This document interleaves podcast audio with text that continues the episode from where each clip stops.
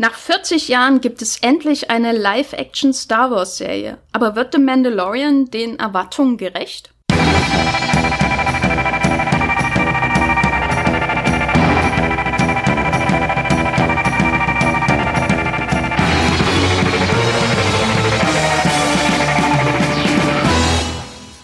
Hallo und herzlich willkommen hier bei einer neuen Folge von Streamgestöber, dem Movieplot Podcast, in dem wir über alles Mögliche reden, was man in Deutschland legal streamen kann, von A wie ARD Mediathek bis Z wie ZDF Mediathek und dazwischen noch Netflix, Amazon Prime, Disney Plus und was es sonst noch so gibt. Ich bin hier nicht allein zu Hause verbunden mit mir selbst, um über Star Wars zu reden, sondern mit zwei riesigen, großen, gewaltigen Fans dieses Franchise, glaube ich. Da ist zum einen der Matthias Hopf, mein Kollege von Movieplot. Hallo Matthias. Hallo. Und wir haben hier außerdem zum ersten Mal als Gast den Tobias Meyer von Filmstarts und dem Podcast Leinwandliebe. Hallo Tobias. Ja, hallo Jenny, hallo Matthias. Äh, Tobias oder Tobi, darf ich Tobi sagen? Das macht eh jeder, wie er will. Ich habe mit beiden Varianten mittlerweile keine Probleme mehr, also sehr gerne. Mittlerweile, wie lange hat das gedauert? Das hat ähm, tatsächlich eine ganze Weile gedauert. Ich äh, bin immer Tobi genannt worden, auch wenn meine Eltern irgendwie der Überzeugung waren, dass man den Namen Tobias nicht abkürzen kann und mir deswegen äh, mir diesen Namen halt gegeben haben, so von wegen, da kriegt er keinen Spitznamen mit. Ich weiß nicht genau, ähm, was da sozusagen schiefgelaufen ist. Und dann wurde ich halt immer, immer Tobi genannt und es war tatsächlich ungewohnt, auf einmal Tobias genannt zu werden. Aber mittlerweile sind so viele Jahre vergangen, äh, in denen ich beide Varianten gehört habe, dass sich jeder das aussuchen darf. Okay, äh, haben wir das auch geklärt. Ähm, Tobi, was machst du denn bei Leinwandliebe? Was macht ihr da eigentlich? Also ich war ja noch nicht zu Gast, ne?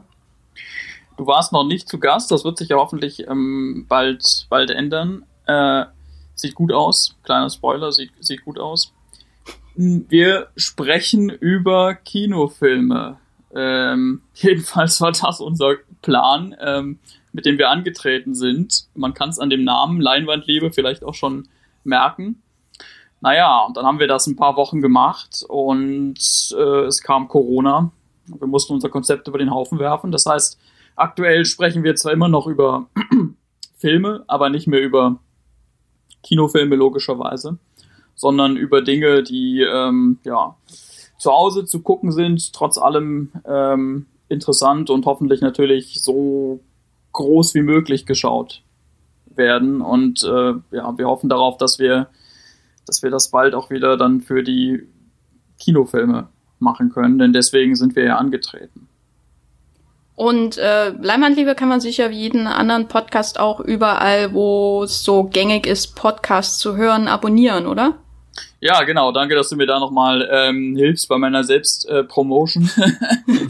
Äh, äh, den kann man überall abonnieren, also egal welchen Kanal, welche App ihr nutzt, ähm, einfach nach Leinwandliebe suchen, da findet ihr uns. Ähm, das Abonnement äh, ist dann da ganz einfach abzuschließen und äh, wenn ihr uns mögt, wenn ihr ein paar Folgen ausprobiert habt und uns mögt, dann freuen wir uns natürlich, wenn ihr uns ähm, bei Apple Podcasts eine nette Rezension da lasst, ähm, Sternebewertung gebt, wenn ihr uns Feedback schreibt ähm, bei äh, leinwandliebe.filmstarts.de und wenn ihr die Erinnerungsfunktion äh, aktiviert, ähm, die euch an neue Folgen erinnert. Und ihr habt, äh, also Matthias und Tobi, äh, ihr habt zusammen auch schon sehr intensiv über Star Wars gesprochen. Und da meine ich nicht irgendwie so halbstündige Meetings vorm Kaffeeautomaten im Büro, sondern ihr habt schon einen Podcast aufgenommen, ne? Ja, das ist. Ne Wir haben ein. Äh, willst du oder soll ich? sag du. Äh, wir haben äh, diese halbstündigen Meetings tatsächlich auch schon gehabt, Jenny. Wir ähm, haben auch äh, immer, wenn, wenn neue Star Wars Trailer rauskamen, irgendwie eine Stunde mindestens telefoniert. Glaube ich tatsächlich noch ganz klassisch über Festnetz. Und wir haben den Podcast aufgenommen, ja. Ähm, die Leinwandliebe-Folge über äh, nicht einen, nicht zwei, nicht drei, sondern neun Star Wars-Filme, nämlich alle Star Wars-Filme der mittlerweile sogenannten Skywalker-Saga, die wir da besprochen haben. Und, äh, und verglichen haben, jetzt wo man die alle zu Hause gucken kann, ob auf, auf Disney Plus oder halt noch für die etwas älteren äh, auf DVD und Blu-ray. Was soll denn das heißen? die etwas älteren. Ja, genau. Also wie gesagt, hier sind zwei echte Star Wars-Fans äh, zu Gast. Ihr könnt den äh, Star Wars-Podcast bei Leinwandliebe im Feed finden und hören. Bevor wir jetzt übergehen zum Mandalorianer und seiner Disney Plus Serie, möchte ich natürlich auch unsere Streamgestöber-Hörer nochmal darauf aufmerksam machen, dass ihr diesen Podcast unterstützen könnt und das ist super einfach, indem ihr uns bei Apple Podcasts oder eben eurer Podcast-App eures Vertrauens bewertet. Äh, ihr könnt bei Apple Podcasts zum Beispiel auch Reviews hinterlassen und wir freuen uns immer auch wirklich sehr, wenn wir die dann durchlesen und vor allem, wenn sie positiv sind äh, und äh, freuen uns einfach darüber. Das muss man vielleicht immer noch mal dazu sagen. Wir lesen das auch, wenn ihr eine Review schreibt und das ist natürlich für uns einfach immer schön, wenn man dann auch Feedback von den Hörern bekommt. Streamgestöber selbst, falls ihr das noch nicht getan habt, könnt ihr bei Spotify, Apple Podcasts, Google Podcasts und was es so alles gibt auf der Welt ähm, abonnieren. Wir sind jetzt auch bei Audio Now zu finden, falls ihr ähm, darüber eure Audioinhalte konsumiert. Also da auch klar die Empfehlung, abonniert uns, weil dann äh, verpasst ihr keine einzige Folge dieses wunderbaren Eigenlob-Podcasts. Äh, so, jetzt geht's aber erstmal auf ins Streamgestöber, bevor wir zu The Mandalorian kommen, unserem großen Hauptthema des Tages. Ich kann ja gleich mal anfangen, was ich äh, zuletzt geschaut habe. Äh, ich ich habe in dem äh, Podcast mit äh, unserer Serienjunkies-Kollegin Hanna ähm, ja schon erzählt, dass ich gerade ähm, sehr im Formel-1-Fieber bin und äh, jetzt kommt eine zweite ähm, Sportserie dazu, nämlich The Last Dance bei Netflix, eine Basketballserie über die goldene Ära der Chicago Bulls um Michael Jordan, Dennis Rodman und Scottie Pippen in den 90er Jahren. Äh, jeden Montag kommen zwei neue Folgen, ist ursprünglich eine ESPN-Produktion in den USA, die sehr hochwertige Sportdokumentation machen. Zum Beispiel haben die auch produziert OJ Made in America. Und äh, ja, bei, in Deutschland ist die bei Netflix zur Verfügung. The Last Dance, äh, 8,8 Punkte Bewertung beim äh, Movieplot, das spricht auf jeden Fall dafür. Und ich kann die absolut empfehlen, selbst wenn man jetzt nicht so viel Ahnung von, den ba von der Basketballpolitik äh, in den USA hat, was ja absolut verzeihlich wäre, ähm, ist es einfach super, den Lebenslauf von einem der größten Sportler des letzten Jahrhunderts, also Michael Jordan, so ein bisschen nachzuvollziehen, aber gleichzeitig auch so die, die Politik des Vereins, äh, die, die unterschiedlichen Persönlichkeiten der unterschiedlichen Spieler kennenzulernen und auch so ein bisschen einfach einen tieferen Einblick in die Psyche von Jordan selbst zu bekommen, der, glaube ich, jetzt in den letzten Jahren so ein bisschen in den Hintergrund gerückt ist, was die Öffentlichkeit angeht, der auch zum Teil ein schlechtes Image hatte. Und hier kommt er zu Wort und zusammen mit vielen, vielen anderen Beteiligten, Beteiligten sprechen sie darüber, wie sie ähm, die Bulls zu so vielen Meisterschaften geführt haben und vor allem, wie das Team in dieser Zusammensetzung dann auch auseinandergebrochen ist, gebrochen wurde und was da die Hintergründe waren. Also quasi Game of Thrones mit Sport und ein bisschen weniger Blut, aber trotzdem Verletzungen. So.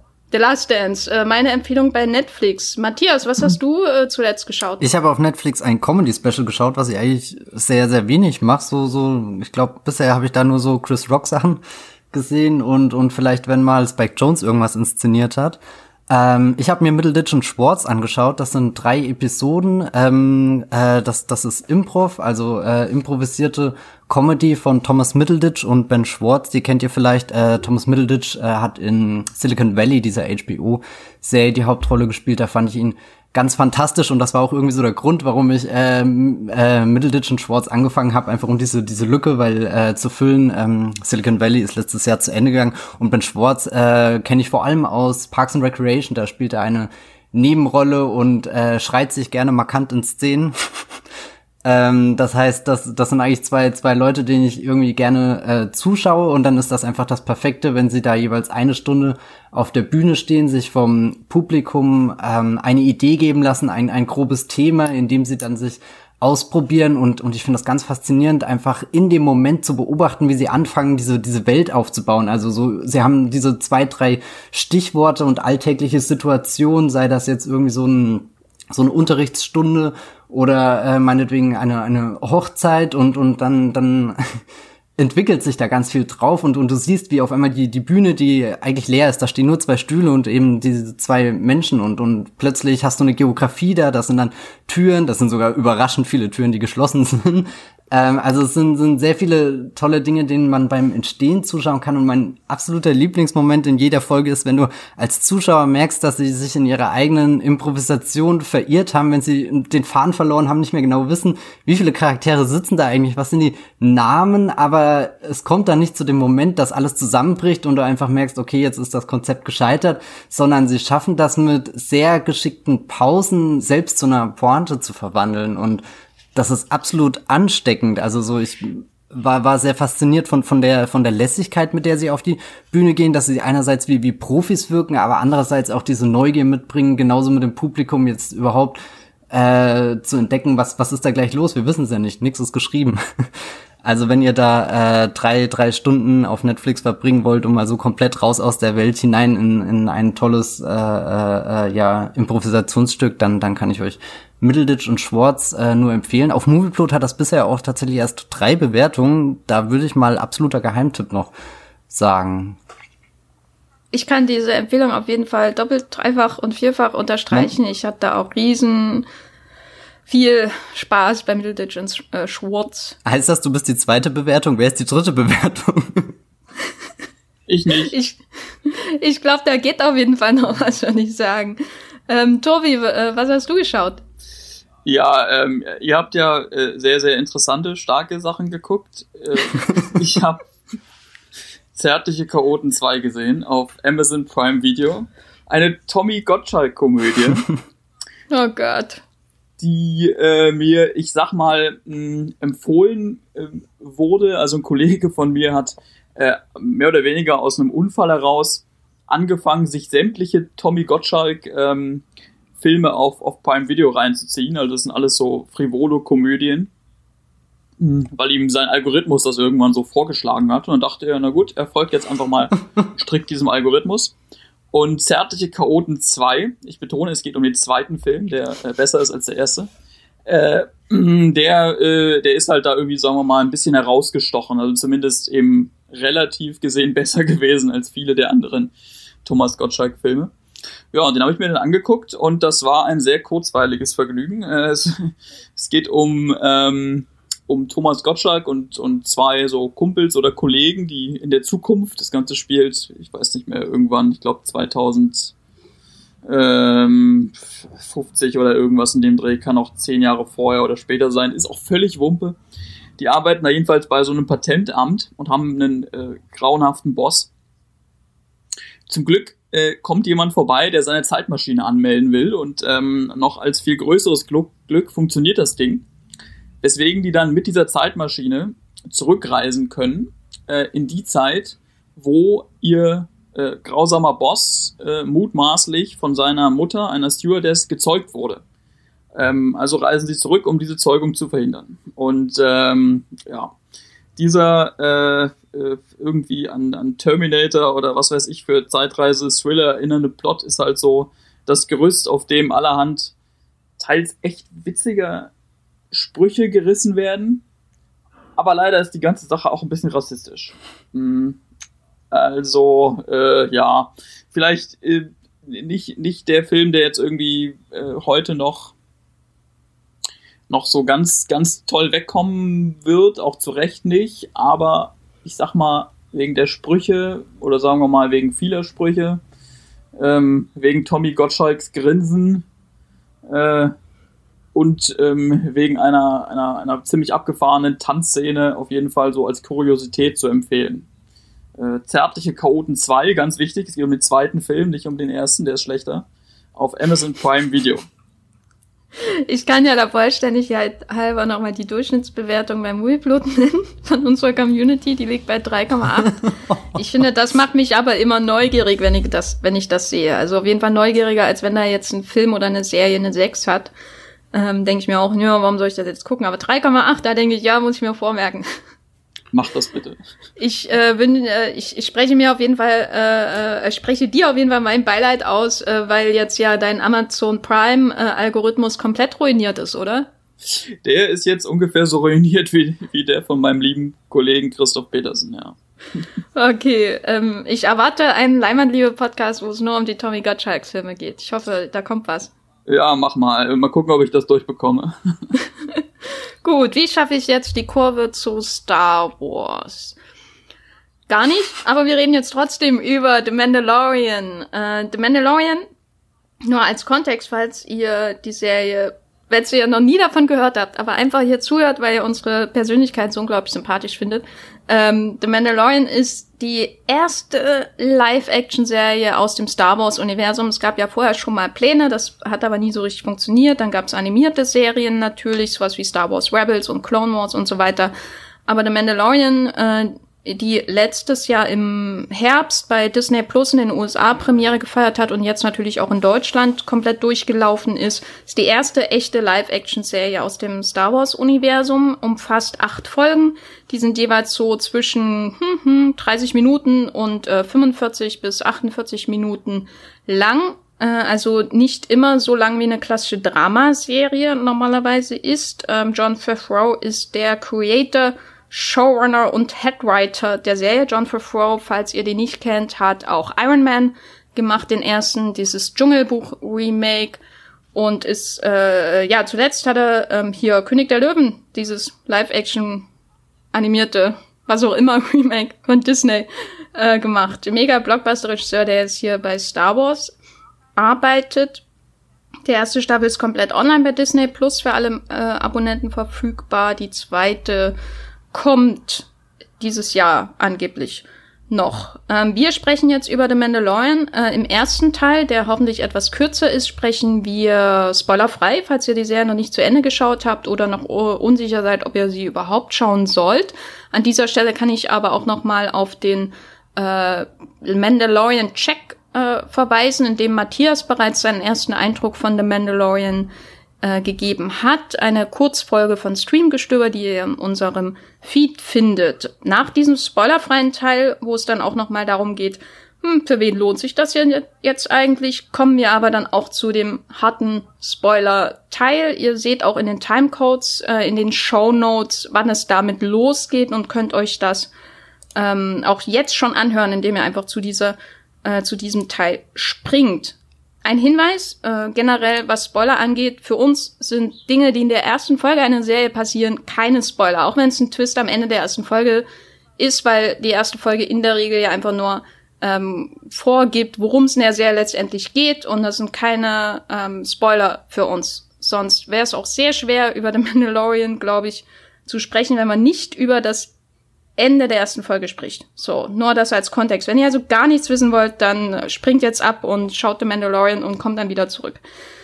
So, das nur als Disclaimer am Anfang. Ich habe ja schon ein paar Grundfakten zu The Mandalorian genannt. Äh, Tobi, kannst du vielleicht unsere Hörer, die die Serie noch nicht kennen, kurz die Grundidee der Serie erklären und natürlich vor allem am Anfang gleich die Frage, wann spielt denn das? Weil wir haben jetzt so und so viele Filme, Trilogien hinter uns im Star Wars Universum. Wo genau setzt da The Mandalorian ein? Ja, wann spielt das? Ist eine Frage, die viele Leute auch bei Google eingegeben haben. Und ich kann komplett nachvollziehen, warum, äh, weil das nämlich in der Serie auch für Nichtkenner nicht so wirklich deutlich wird. Sie spielt, um das mal gleich zu beantworten, fünf Jahre nach Star Wars Episode 6, die Rückkehr der Jedi-Ritter. Das heißt, ähm, das Imperium äh, ist zwar weitestgehend vernichtet, also die Bösen, ne, die damals von, vom Imperator und von Darth Vader angeführt wurden, sind weitestgehend vernichtet. Äh, allerdings hat man jetzt bei Mandalorian nicht den Eindruck, dass äh, deswegen in der Galaxis alles wieder irgendwie toll wäre. Ne? Also ähm, vernichtet heißt jetzt nicht, ähm, dass es nicht mehr irgendwelche imperialen Splittergruppen gäbe, die noch ihr Unwesen treiben. Und es bedeutet gleichzeitig, dass die sozusagen die neue Ordnung, die neue Demokratie, die sich langsam ausbreitet, auch noch gar nicht überall wirkt. Das heißt, ähm, das ist äh, jetzt ein, ein Szenario, mit dem wir es äh, zu tun haben, wo, mh, hm, ja, wo viel so äh, Gesetzlosigkeit herrscht und das passt auch ganz gut, weil Mandalorian vom, vom, vom Stil her ja eine, eine Western-Serie ist, eine Space-Western-Serie mit einem äh, so einsamen Revolverhelden im, im Mittelpunkt, dem, dem Mandalorianer, einem Kopfgeldjäger, der sich mit, mit allerhand ähm, Schurken und, und Gesindel äh, herumschlagen muss. Und in der ersten Folge findet er etwas, auf das er aufpassen muss, nicht wahr? Er findet etwas, auf das er aufpassen muss, äh, äh, und zwar eine mh, dann relativ schnell zur Internetsensation äh, gewordene kleine Kreatur. Wir nennen sie bei Filmstarts immer den kleinen Racker. Äh, namens Baby Yoda, wobei Baby Yoda äh, nicht der, der offizielle Name ist, weil es ja nicht, nicht Yoda ist als Baby. Ich hatte gesagt, die Serie spielt fünf Jahre nach die Rückkehr der äh, Jedi-Ritter, das heißt, Yoda ist tot. Aber diese kleine Kreatur, ähm, die der Mandalorianer, also die, die Hauptfigur beschützen muss, sieht halt aus wie Yoda, nur als Baby. Mhm gehört also zu der sozusagen der Art von Yoda, die äh, auch übrigens noch gar keinen Namen hat oder so, weil es da nur ganz wenige von gibt. Und ist sehr, sehr knuffig äh, und außerdem machtbegabt.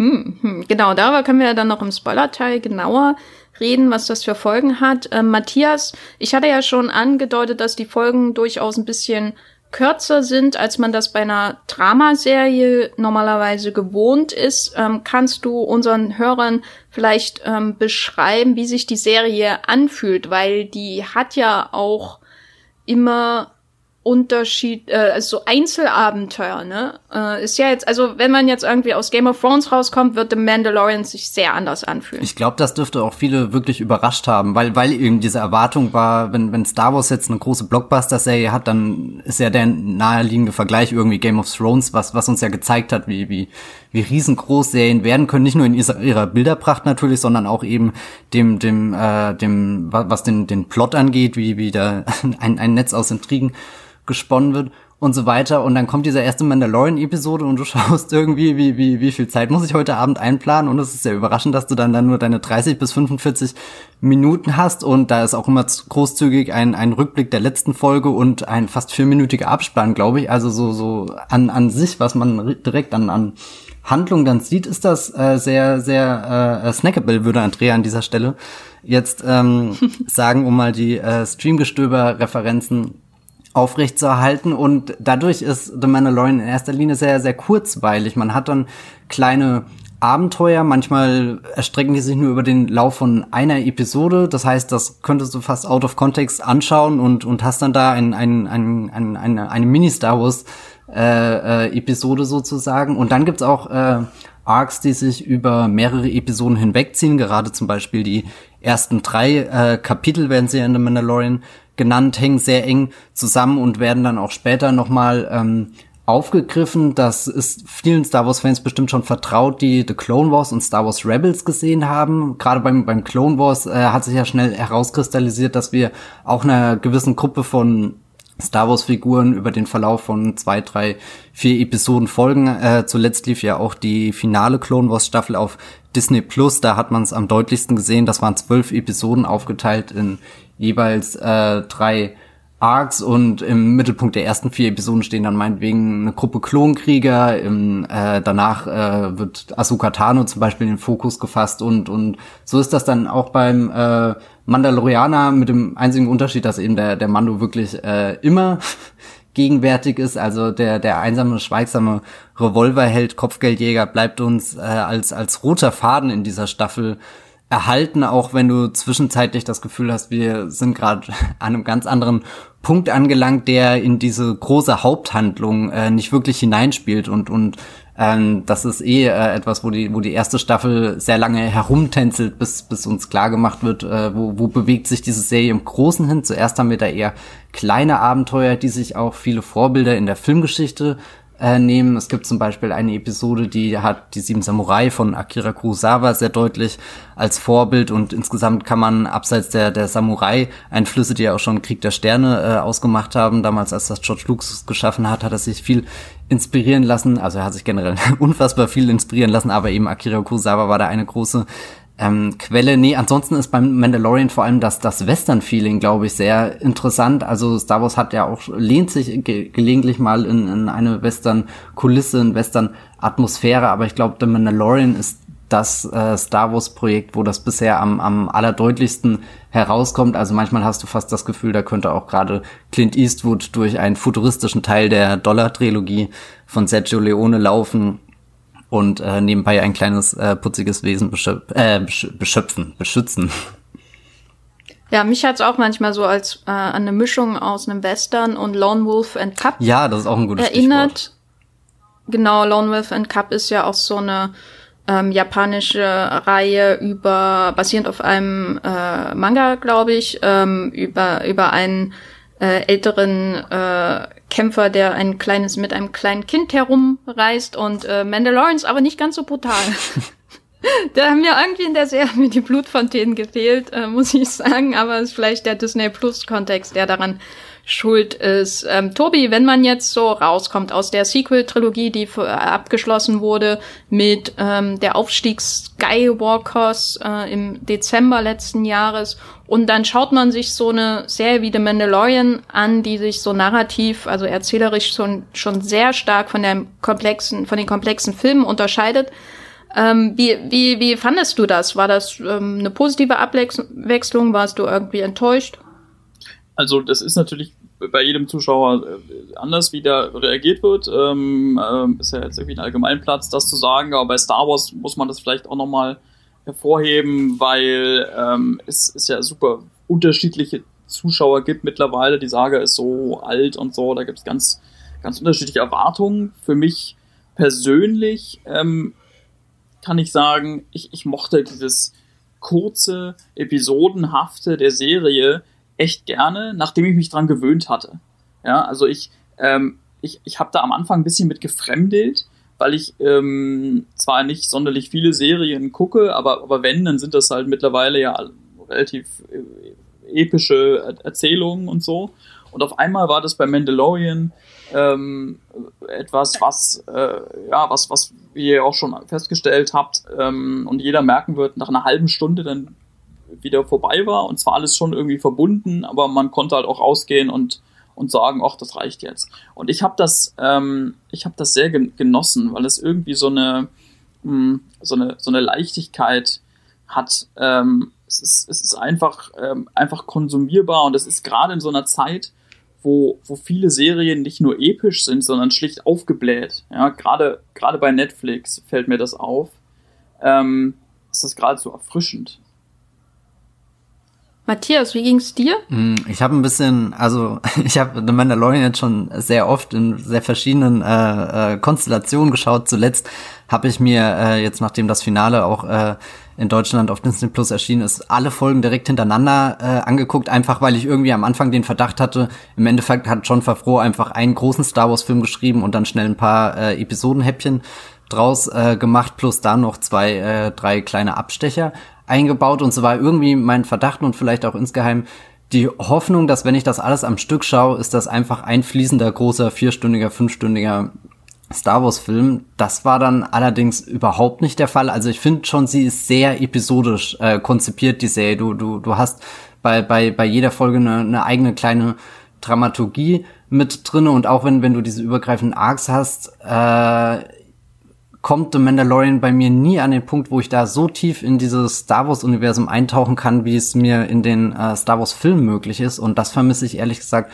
schon irgendwie. Ich finde sehr schön, was Tobias gesagt hat, dass das so äh, ein bisschen losgelöst, ein bisschen leichter und, und dadurch frischer wirkt. Also es fühlt sich definitiv äh, nach was Neuem von Star Wars an, auch wenn unfassbar viele Referenzen sind und, und Dinge übernommen werden, die, die wir schon zigmal gesehen haben. Da, da hatte Mandalorian schon seinen, seinen eigenen Vibe gefunden, auch irgendwie durch die Musik, die äh, ja ein sehr großer Kontrast zu äh, John Williams darstellt. Der setzt ja auf dieses klassische, symphonische, riesengroße, träumerische, schwärmerische Orchester, wo du den, den, den riesengroßen Sternkrieg äh, vor dir siehst und Mandalorian hat jetzt eher äh, hier die die zwielichtige E-Gitarre oder so, also auch schon Richtung Ennio Morricone gedacht und elektronische Klänge mit äh, Orchesterklängen vereint. Das das ja gibt dem dem ganzen schon schon was eigenes, was man greifen kann, aber mir waren die Folgen ehrlich gesagt zu kurz. Ich wäre gerne wirklich einfach tiefer eingetaucht, hätte da mehr erlebt, hätte mich noch mehr drinne verloren, ja. Ich, ich würde gerne noch eine Sache hinzufügen, weil, weil Jenny ja auch mich danach gefragt hatte, wie die Serie wirkt nach der Sequel-Trilogie. Mhm. Ne? Also in, in Deutschland zumindest ist sie ja, ähm, hat sie ja erst begonnen, nachdem die, die Sequels, also die Episoden 7 bis 9 durch waren. Und da finde ich das auch ganz erfrischend, dass wir sozusagen eine, eine thematische Verlagerung haben. Ne? Also bei den Sequels geht es ja im Grunde wieder um diesen großen Konflikt ähm, zwischen, zwischen Imperium und Rebellen, nur dass die jetzt beide ein bisschen anders heißen. Sozusagen den Konflikt der nächsten Generation und ähm, natürlich auch wieder um den Konflikt dunkle, helle Seite und ähm, den, den sozusagen den Gewissenskonflikt ganz konkret bei, bei den Hauptfiguren äh, Ray und, und Kylo. Aber Mandalorian spielt halt wirklich woanders. Also John Favreau hat es selber äh, mal so gesagt, der hat sich inspirieren lassen in dieser Cantina-Szene in Star Wars 4, eine neue Hoffnung, also in dieser Spelunke auf dem Wüstenplaneten Tatooine, wo ähm, äh, Luke und, und Obi-Wan äh, Han Solo treffen, um, um zusammen mit dem Falken abzuhauen. Und das war sozusagen für ihn irgendwie der Ausgangspunkt und das merkt man halt auch. Ne? Es ist ein anderes Setting, es ist irgendwie unter, unter Gangstern und, und Rabauken mit, mit, diesem, äh, mit diesem einsamen ähm, Typen da in der, in der Hauptrolle.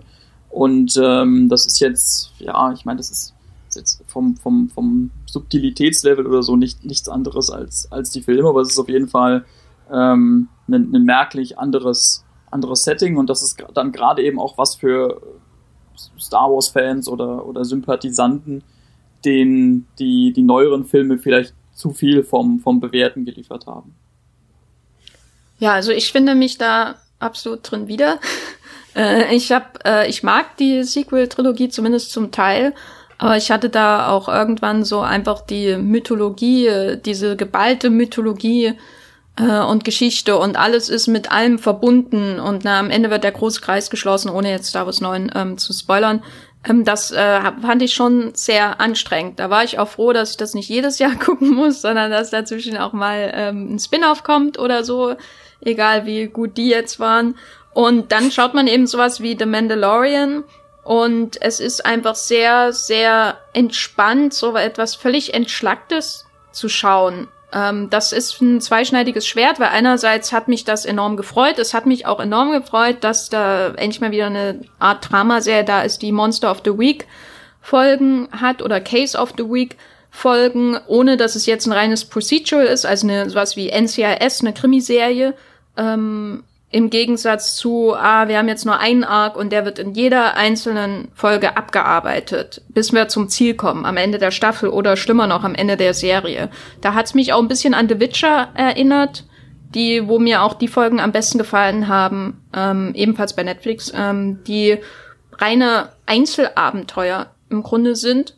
Ähm, und später, wenn wir in dem Spoiler-Teil darüber sprechen, können wir ja noch mal über unsere eigenen Folgen-Highlights in The Mandalorian sprechen. Andererseits, und das ist eben die andere Seite dieses, ähm, ja, des, des zweischneidigen Pferdes, wie meine Deutschlehrerin äh, oder Geschichtslehrerin oder beides war sie, glaube ich, mal gesagt hat, ähm, ist dann natürlich das Problem, dass am Ende es eben auch ja snackable ist, aber man hat es auch sehr schnell wieder verdaut. Ne? Mm. Also ich fand's, also ich musste mir jetzt auch noch mal durchlesen, wie die Serie eigentlich ausgegangen ist und was war da eigentlich am Anfang. Und habe auch noch mal die erste und letzte Folge geschaut, einfach noch mal um up to date zu sein. Aber ist jetzt nicht sowas, wo man noch lange drüber nachdenkt. Also es war so ein bisschen auch seicht, ne? Ähm, oder oder würdet ihr da widersprechen?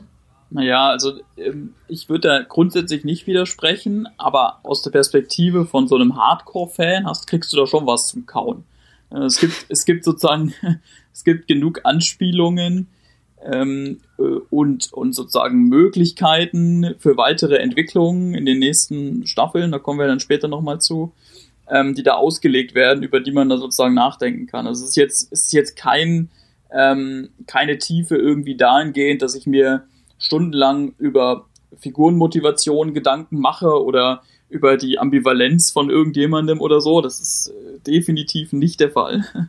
Aber die, ähm, die Tiefe, wenn man das überhaupt so nennen will, die, die besteht dann eben wahrscheinlich für, für Hardcore-Fans darin, äh, ja, die Anspielungen zu entdecken und zu überlegen, äh, wie könnte das und das ähm, weitergehen oder zusammenhängen mit dem und dem. Ich habe bei mir vor allem gemerkt, äh, ich habe ja die Serie mit Recaps auf Movieplot äh, begleitet und jedes Mal, wenn ich dann angefangen habe zu schreiben, hatte ich erst irgendwie so die Panik, oh je, was schreibe ich denn da? Die Folge war so kurz. Kann ich da überhaupt einen langen, interessanten Text drüber machen? Und irgendwie habe ich dann während dem Schreiben doch immer gemerkt, dass da eigentlich schon was, was drinne steckt in den, den kurzen Skripten, also so, so Star Wars Motive, die mich dann interessiert haben, die ich weiterverfolgt habe, aber es ist dann irgendwie ein, doch so eine gewisse Diskrepanz, wenn ich zum Beispiel The Last Jedi schaue und ich schaue ihn immer wieder und eigentlich müsste ich ihn in- und auswendig kennen, aber der hat dann immer wieder Szenen, wo, wo sich noch irgendwie so eine kleine Ebene auftut, wo du das Gefühl hast, du könntest eine kleine Folie abziehen und, und dann hast du da noch mal mehr Textur einfach im Star Wars Universum drinne. Und da wirkte Mandalorian manchmal dann doch einfach ein bisschen zu, ja, weiß nicht, ob flach jetzt das richtige Wort ist, aber ja, ich war, ich, ich habe mich oft gefragt, ist The Mandalorian etwas, was ich in Zukunft auch weiterhin noch so so so regelmäßig schauen werde oder so, also so wie die Star Wars Filme, die ich dann so einmal alle eins zwei Jahre oder so äh, noch mal noch mal am Stück äh, schauen, noch mal in diese Saga eintauchen und äh, zum Beispiel Rogue One und Solo sind da jetzt auch schon immer fest integriert in diesem ähm, Rewatch, auch beides zwei zwei tolle Filme, wie ich ähm, finde und da bin ich mir noch nicht so sicher, welchen welchen äh, äh, Stellenwert da The Mandalorian einfach in Zukunft einnehmen wird. Auch die Frage, ob man einfach eine Serie so oft wieder schauen kann. Also ich persönlich hab, bin bin niemand, der der Serien eigentlich nochmal schaut. Also das sind wirklich ganz ganz ganz wenige Serien. Ich glaube, der letzte große Rewatch war vermutlich Game of Thrones, bevor da jetzt die finale Staffel kommt. Wie wie wie welche welche Position nimmt denn The Mandalorian da bei euch ein? Also ich äh, glaube einmal reicht. also ich bin schon gern in der Welt und ich freue mich jedes Mal, wenn das Logo erscheint und diese Dum-Dum-Musik kommt, weil die ist eins meiner absoluten Lieblingselemente der ganzen Serie. Also ich kann mich manchmal nicht mehr an irgendwas erinnern, was in der Folge passiert ist, aber immer wenn die Musik kommt, da geht mein Herz auf, weil die auch so ganz anders ist als eben, wie du auch schon angedeutet hast, die ähm, normale Star Wars Musik. Die normale ähm, Star Wars Musik. Ja, die symphonische Star Wars Musik. Äh, Tobi, ähm, wie sieht's bei dir aus? Äh, Re Rewatch von The Mandalorian jeden Freitag ab äh, sieben? Mhm, äh, ab acht, ja, aber sonst war alles richtig. nee, ähm, das nicht. Allerdings äh, habe ich die tatsächlich äh, schon ein paar Mal öfter gesehen, auch ähm, mit, ähm, mit, mit sozusagen anderen Leuten äh, zusammen nochmal geguckt. Und ich meine, die, die, die, die Kürze sozusagen macht es relativ einfach. Mhm, ja. Und die die Motivation, äh, die nochmal zu gucken, besteht jetzt bei mir auch weniger darin, da irgendwie, so wie Matthias gesagt hatte, noch so Ebenen abzuziehen, wie bei Last Jedi, den ich genauso schätze wie, wie Matthias, oder zumindest ähm, schätzen wir ihn beide sehr, sehr hoch, äh, sondern eher vielleicht darin, einfach nochmal Spaß zu haben mit Mandalorian, weil die Serie einfach eine Menge Spaß macht. Ich glaube. Bevor wir jetzt zum Achso, ja. nö, ich wollte nur sagen, ich kann mir eher vorstellen, in Zukunft so einzelne Standout-Folgen nochmal zu schauen, eben weil sich das ja wirklich anbietet. Ich würde jetzt eher nicht bei Game of Thrones sagen, Gut, da schaue ich noch mal Staffel 4, Folge 10, wobei ich das auch schon überraschend oft getan habe, äh, weil weil das sind einfach die die die Episoden tiefer in der Serie verankert. Also ich habe da nicht das Gefühl, ich könnte da ein Element rausziehen, sondern da müsste ich auch gleich drei, vier, fünf andere mit rausziehen. Wenn bei Mandalorian wüsste schon und da kommen wir bestimmt später auch drauf zu sprechen. Das sind die zwei Episoden oder die drei Episoden, die mir am meisten Spaß gemacht haben. Die kann ich auch noch mal schauen. Bevor wir jetzt zum Spoiler-Teil kommen, ähm, deshalb nochmal die kurze Frage an alle oder für alle Hörer, die vielleicht noch nicht sicher sind, ob sie weiterschauen sollen, ob sie überhaupt anfangen sollen. Ähm, warum sollte man jetzt The Mandalorian schauen? Ist das was für Leute, die keinen Bock mehr haben auf Star Wars und die Liebe wiederentdecken müssen? Ist das noch was für Hardcore-Fans? Kann Gelegenheitszuschauer das überhaupt schauen? Äh, wem würdet ihr die Serie empfehlen? Äh, Tobi, vielleicht kannst du mal anfangen. Also ich glaube, wer keinen Bock mehr auf Star Wars hat, der sollte es einfach lassen. Vielleicht als, als generelle vorsichtige Empfehlung an all die Menschen da draußen, die äh, ihre Zeit vor allem damit zubringen, äh, äh, zu schreiben, dass sie keinen Bock mehr auf Star Wars haben. Mhm. Aber empfehlen kann ich äh, Mandalorian für, für alle, die ähm, Star Wars natürlich sag ich mal, grundsätzlich was, was abgewinnen können, also die jetzt nicht an, äh, Ausschlag bekommen, wenn sie irgendwas aus dieser Welt sehen, klar. Ähm, und die vor allem so ein, so ein, so ein gewisses Fable für, für Western und für, für, für Ruppigkeit haben. Äh, Gerade auch deswegen, weil man, ähm, weil man mit dieser Hauptfigur klarkommen muss. Und äh, das ist ja jemand, der die ganze Zeit mit Helm rumrennt, der sich dann eben nicht irgendwie äh, über äh, Gesichts, ähm, äh, also über Grimassen oder, oder auch einfach nur äh, über Mimik? Mimik, ja, Mimik ist das Wort, Dankeschön. Ich habe ne, ich hab, äh, ein bisschen gebraucht. Äh, über Mimik äußert, sondern halt ähm, ja, darüber, wie er spricht und darüber, wie er dasteht. Das heißt, damit muss man schon klarkommen. Und äh, wenn man das, wenn man das tut und wie gesagt so ein, so ein gewisses Western-Fable hat, dann äh, denke ich, sollte man dem mindestens eine Chance geben. Und ich meine, wenn man schon mal dabei ist, dann kann man es auch zu Ende bringen. Denn, wie wir schon an der einen oder anderen Stelle gesagt haben, lang ist es nicht.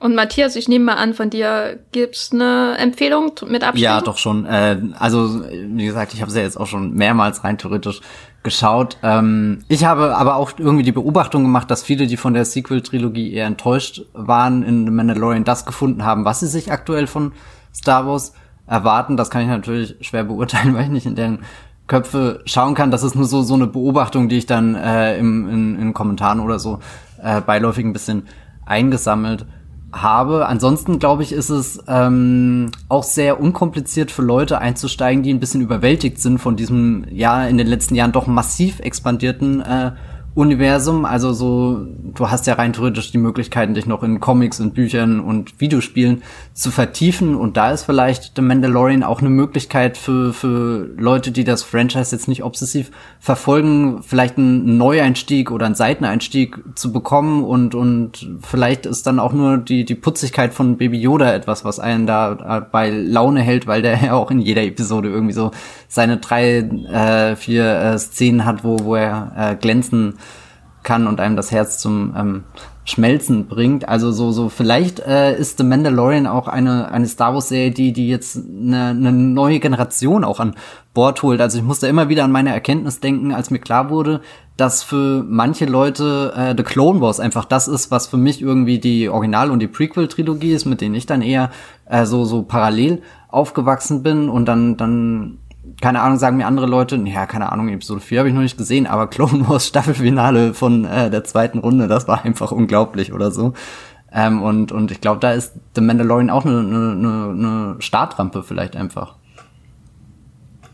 Gut, das äh, nehme ich als äh, Empfehlung ja, mit. Äh, falls ihr es noch nicht geschaut habt, dann tut es, weil dann könnt ihr jetzt den Spoiler-Teil hören.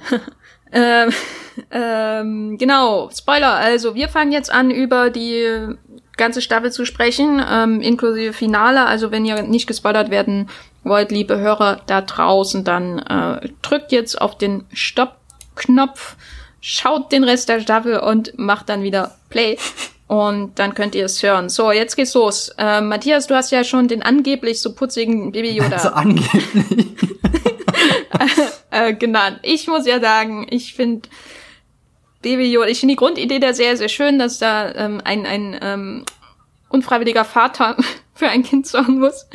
Ähm, das find, gefällt mir, aber Baby Yoda, mein Hot Take ist, Baby Yoda ist einfach nur wie eine äh, ne, ne Funko-Pop-Figur, schon im Design, also diese Figuren mit diesen komischen schwarzen Kulleraugen, die es jetzt äh, für alle Franchises da draußen gibt, die man sich zu Hause reinstellen kann diese Vinylfiguren, falls ihr sie im Kopf habt, habt. Baby Yoda sieht eigentlich schon aus wie Merchandise. Das ist das eine, was ich an ihm nicht mag. Und zweitens ist das so anbiedernd, wie süß der ist und was der immer für Momente bekommt, wo ich immer denke, oh nee, mach doch mal einfach den Western weiter.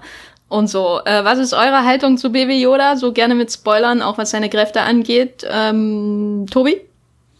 Also natürlich ist das maximale Zuschauermanipulation, was da betrieben wird, äh, weil aus den Gründen, die du genannt hast, ähm, der äh, ja, an allen Ecken und Enden auf, auf süß designt ist. Die Frage ist halt einfach, ob es beim Zuschauer sozusagen funktioniert oder nicht. Und ähm, bei, bei, mir hat's funktioniert, das gebe ich einfach mal zu. Ich erkenne die Manipulation und äh, erliege ihr dennoch. Mm, und ich ich finde halt äh, an Baby Yoda natürlich äh, die Putzigkeit ähm, nett, äh, tatsächlich auch ein bisschen gruselig, weil er äh, im Laufe der, äh, der Serie ja auch so unbedarft einfach mal die dunkle Seite einsetzt. Ne? Also es gibt da diese die eine Szene, wo er seinen Papa, den Mandalorianer, ähm, verteidigen möchte mh, mm, oder glaubt, ihn verteidigen äh, zu müssen bei einem Armdrücken-Duell äh, und dann einfach mal die, die Kontrahentin so wirkt und man sich denkt, oh, äh, da ähm, äh, braucht aber jemand noch ein bisschen Erziehung. Mm.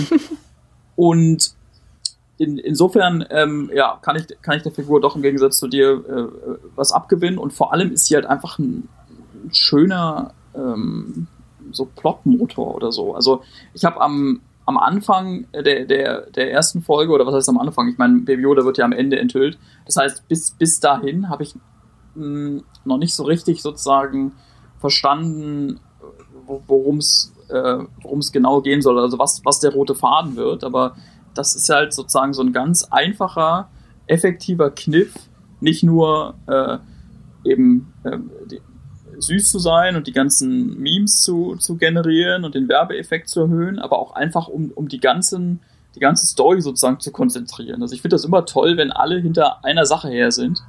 Und in, in dem Fall ist es halt Baby Yoda. Matthias, wie, wie hältst du es mit Baby Yoda? Das ist die Gretchenfrage hier im Podcast. Das ist generell die Gretchenfrage unserer Zeit.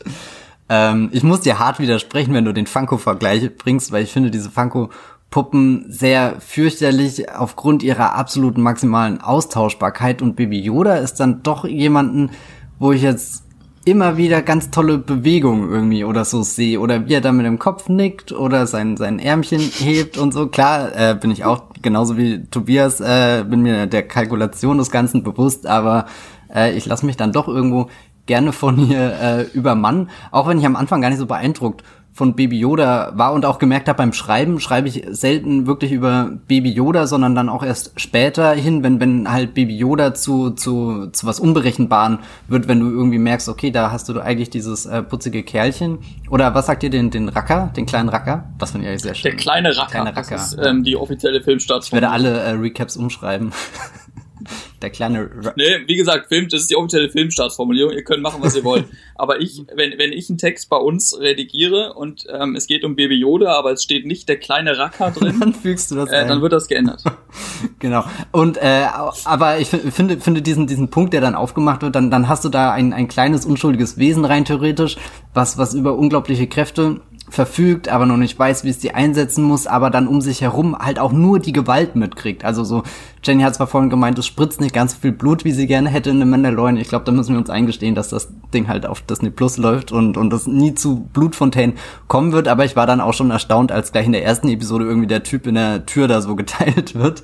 Äh, das, das sieht man zwar nicht im Detail, aber der Moment ist ja trotzdem da. Also da wurde gerade einfach jemand von der Tür zerquetscht. Ähm, und Baby Yoda bezeugt halt diese Momente und, und macht ja dafür in seinem kleinen Köpfchen auch irgendwie äh, Schlüsse und, und, und ich glaube, das könnte halt so einem sehr spannenden Missverständnis oder auch dem Konflikt äh, äh, hinauslaufen, der, den, den wir im Star Wars-Universum schon mehrmals gesehen haben. Am, am deutlichsten natürlich bei äh, Anakin Skywalker, der sich äh, im Verlauf der, der Saga da in Darth Vader verwandelt. Ich hoffe jetzt nicht, dass sie mit Baby Yoda einfach das gleiche nochmal machen. Das wäre irgendwie äh, langweilig, aber es ist ja trotzdem äh, ein, ein, ein, ein, ein, ein schöner, äh, ein, eine schöne Möglichkeit, um ein bisschen in der Mythologie des Universums zu wühlen und, und uns da was über die Macht zu erzählen, gerade auch mit dem Mandalorianer, der ja selbst, äh, also beziehungsweise er ist ja kein richtiger Mandalorianer, aber er ist ja von Mandalorianern aufgenommen worden und großgezogen worden und die Mandalorianer sind ja selbst so ein... Vielleicht sollten wir das irgendwie auch mal erklären. Also so ein bisschen den, den mandalorianischen ja. Hintergrund. Gott, äh. Man? Mandal Mandalorianer sind keine Race, sondern eine Creed, oder? Wird das nicht so gesagt? Das ist ein Assassin's Creed. Nein, keine Ahnung. Ähm, das war aber eigentlich nicht der Punkt, wo ich hin wollte. Jetzt bin ich leider komplett aus dem Konzept geraten, Tobi. Sorry. Ähm, ich glaube, wir müssen kurz äh, Luft holen und neu einsteigen. Also ich würde einfach mal sagen, Mandalorianer, ne, wie gesagt, eine Creed, ein Glaubensbekenntnis, ähm, eine, eine zusammengewürfelte Gruppe, die sich in einer neuen Identität findet als Gemeinschaft, vereinfacht gesagt, äh, während zum Beispiel Menschen Menschen sind oder was auch immer. Ist Luke Skywalker eigentlich ein Mensch oder ist das eine, das doch spielt doch eigentlich in einer ganz anderen Galaxis, oder? Er ist trotzdem ein Mensch, ja. Okay. Bei den, bei den Mandalorianern kannst du halt noch hinzufügen, die tragen alle diesen charakteristischen Helm und sehen ungefähr aus wie Boba Fett. Das ist genau. So die, die, die, äh, das ist die simpelste Erklärung. Genau, meine Frage jetzt zu Baby Yoda, ähm, oder was ich mich halt frage, auch wenn man jetzt schaut auf Staffel 2 bis äh, 27, was jetzt noch kommen wird, ähm, der ist ja jetzt schon 50 Jahre alt, ne? Und trotzdem noch sehr klein und nicht besonders äh, wortgewandt. Mm, bleibt der nicht dann einfach, wenn die nicht einen riesen Zeitsprung machen, ähm, einfach die, die ganze Zeit ein süßer McGuffin, der ab und zu mal seinen Finger hebt und jemand das Genick bricht? Also ich will auf... Also McGuffin im Sinne von ein, ein Element im Plot, äh, das nur da ist, um den Plot voranzutreiben und äh, aber eigentlich selbst völlig uninteressant ist die Gefahr ist da auf Basis des MCU, des Marvel Cinematic Universe, hoffe ich aber nicht, dass wir sowas wie bei Groot sehen, dass es dann irgendwie Teeny Groot und pubertären Groot und weiß nicht was gibt. Das, das hat irgendwie die Figur für mich echt in so eine, ja, weiß nicht, Ecke getrieben, wo, wo ich nur noch innerlich die Augen verdrehe, sobald Groot irgendwie auftaucht, obwohl ich den im ersten Guardians-Film ähm, sehr mochte, weil, weil er eben einen schönen, äh, eine schöne Gratwanderung war zwischen, du hast diesen absoluten Comic Relief Charakter, der halt ein, ein redender Baum ist, der dann aber auch wiederum nur Groot sagen kann, aber irgendwo dann doch ein bisschen das, das auch ein, ein Teil des, des, des Herzes des Films ausmacht, ganz schön in dieser äh, Szene, wo er äh, seine, seine, seine Kollegen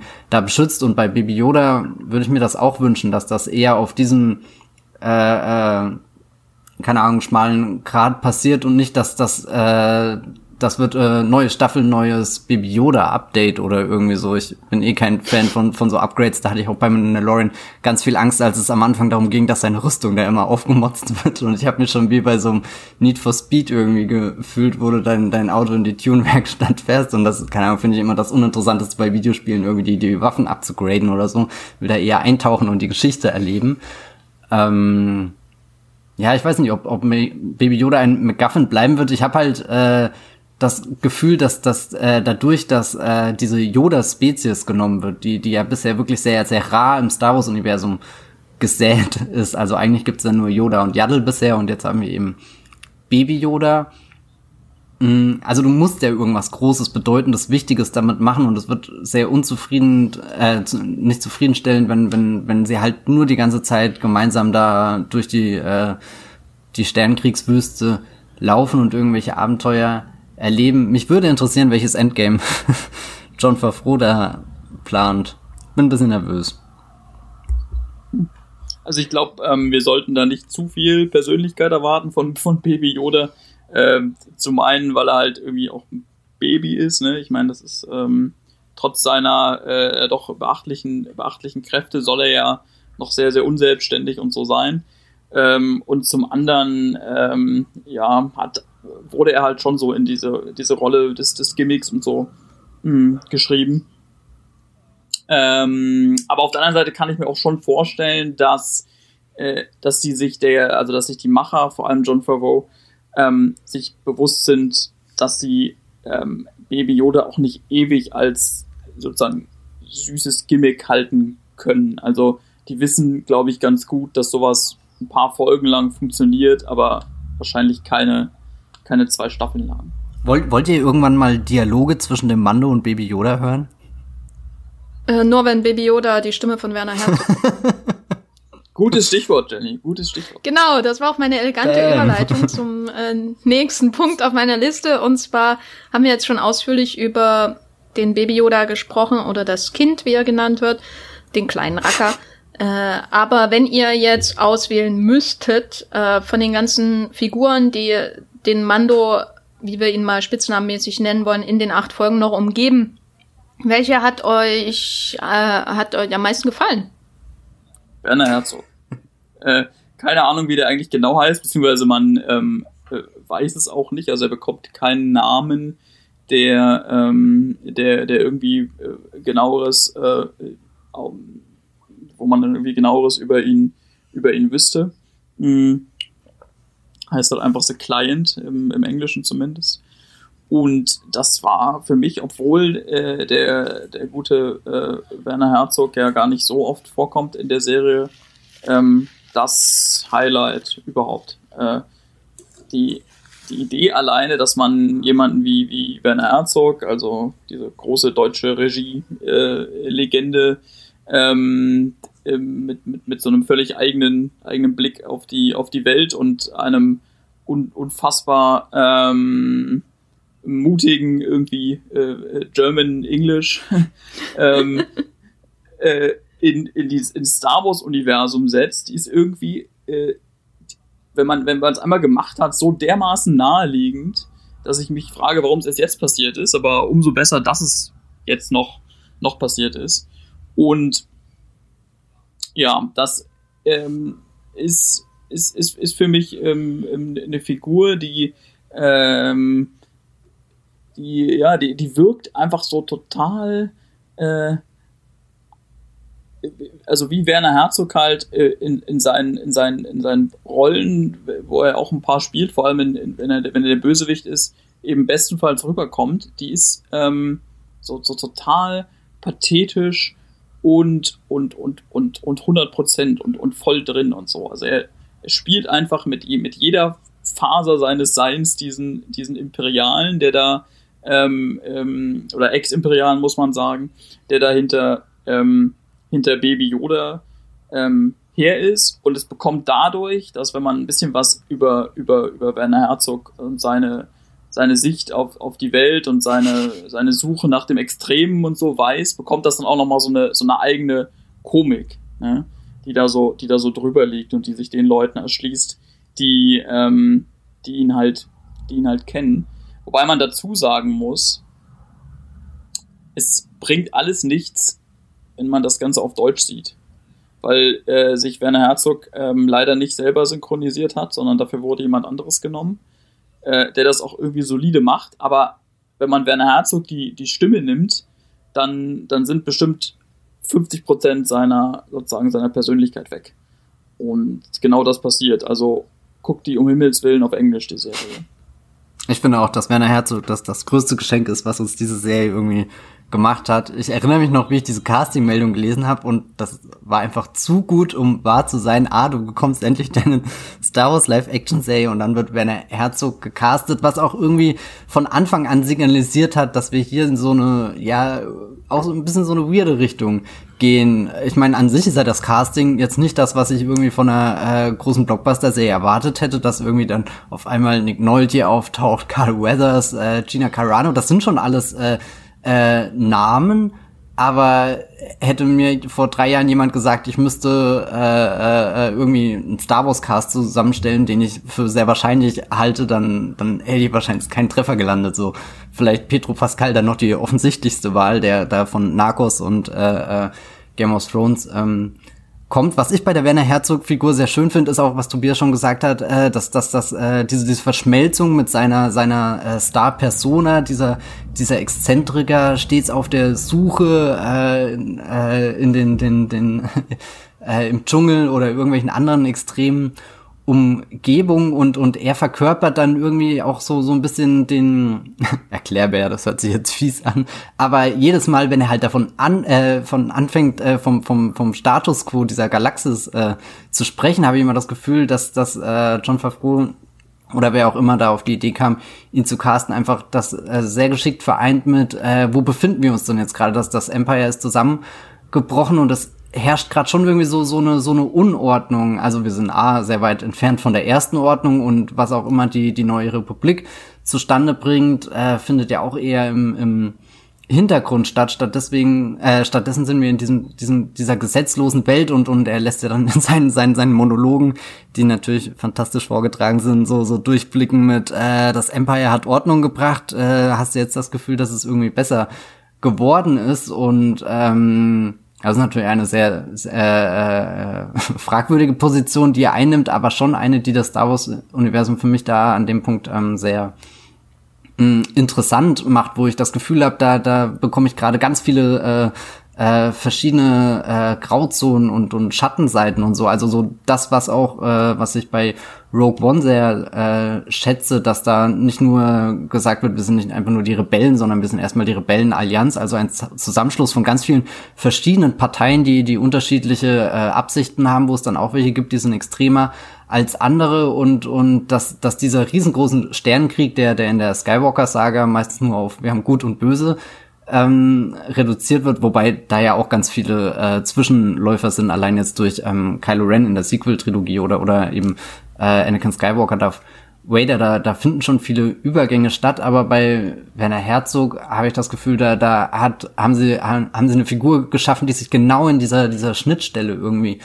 bewegt und ich finde es fast ein bisschen schade, dass er dann so schnell schon wieder rauskatapultiert wird, dass äh, auch irgendwie sehr schnell ersichtlich war, dass er nie der, der große Gegenspieler ähm, ist, sondern eher nur so, so, so ein Vorbote. Also ich habe das Gefühl, wenn, wenn sie wirklich gewollt hätten, hätten sie da existenzialistischere Star Wars-Episoden äh, drehen können, als, als wir sie je äh, gesehen haben. Andersrum muss ich auch sagen, äh, Giancarlo Esposito hier aus Breaking Bad und Better Call Saul, den sie jetzt als Moff Gideon äh, quasi oben rangesetzt haben als äh, den neuen großen Bad Guy. Ähm, das ist auch ein sehr geschickter Schachzug gewesen, einfach weil ich, weil ich seine Figur, obwohl sie jetzt wirklich erst in zwei Episoden vorkam, schon mit mit ganz viel Ehrfurcht irgendwie äh, begegne. Also so, er, er bringt irgendwie das, das dass diese diese kontrollierenden und diese präzisen äh, Sprüche mit dir auch schon in Breaking Bad hat und du hast immer das Gefühl, er hat dich durchschaut und und sein sein sein Blick da da habe ich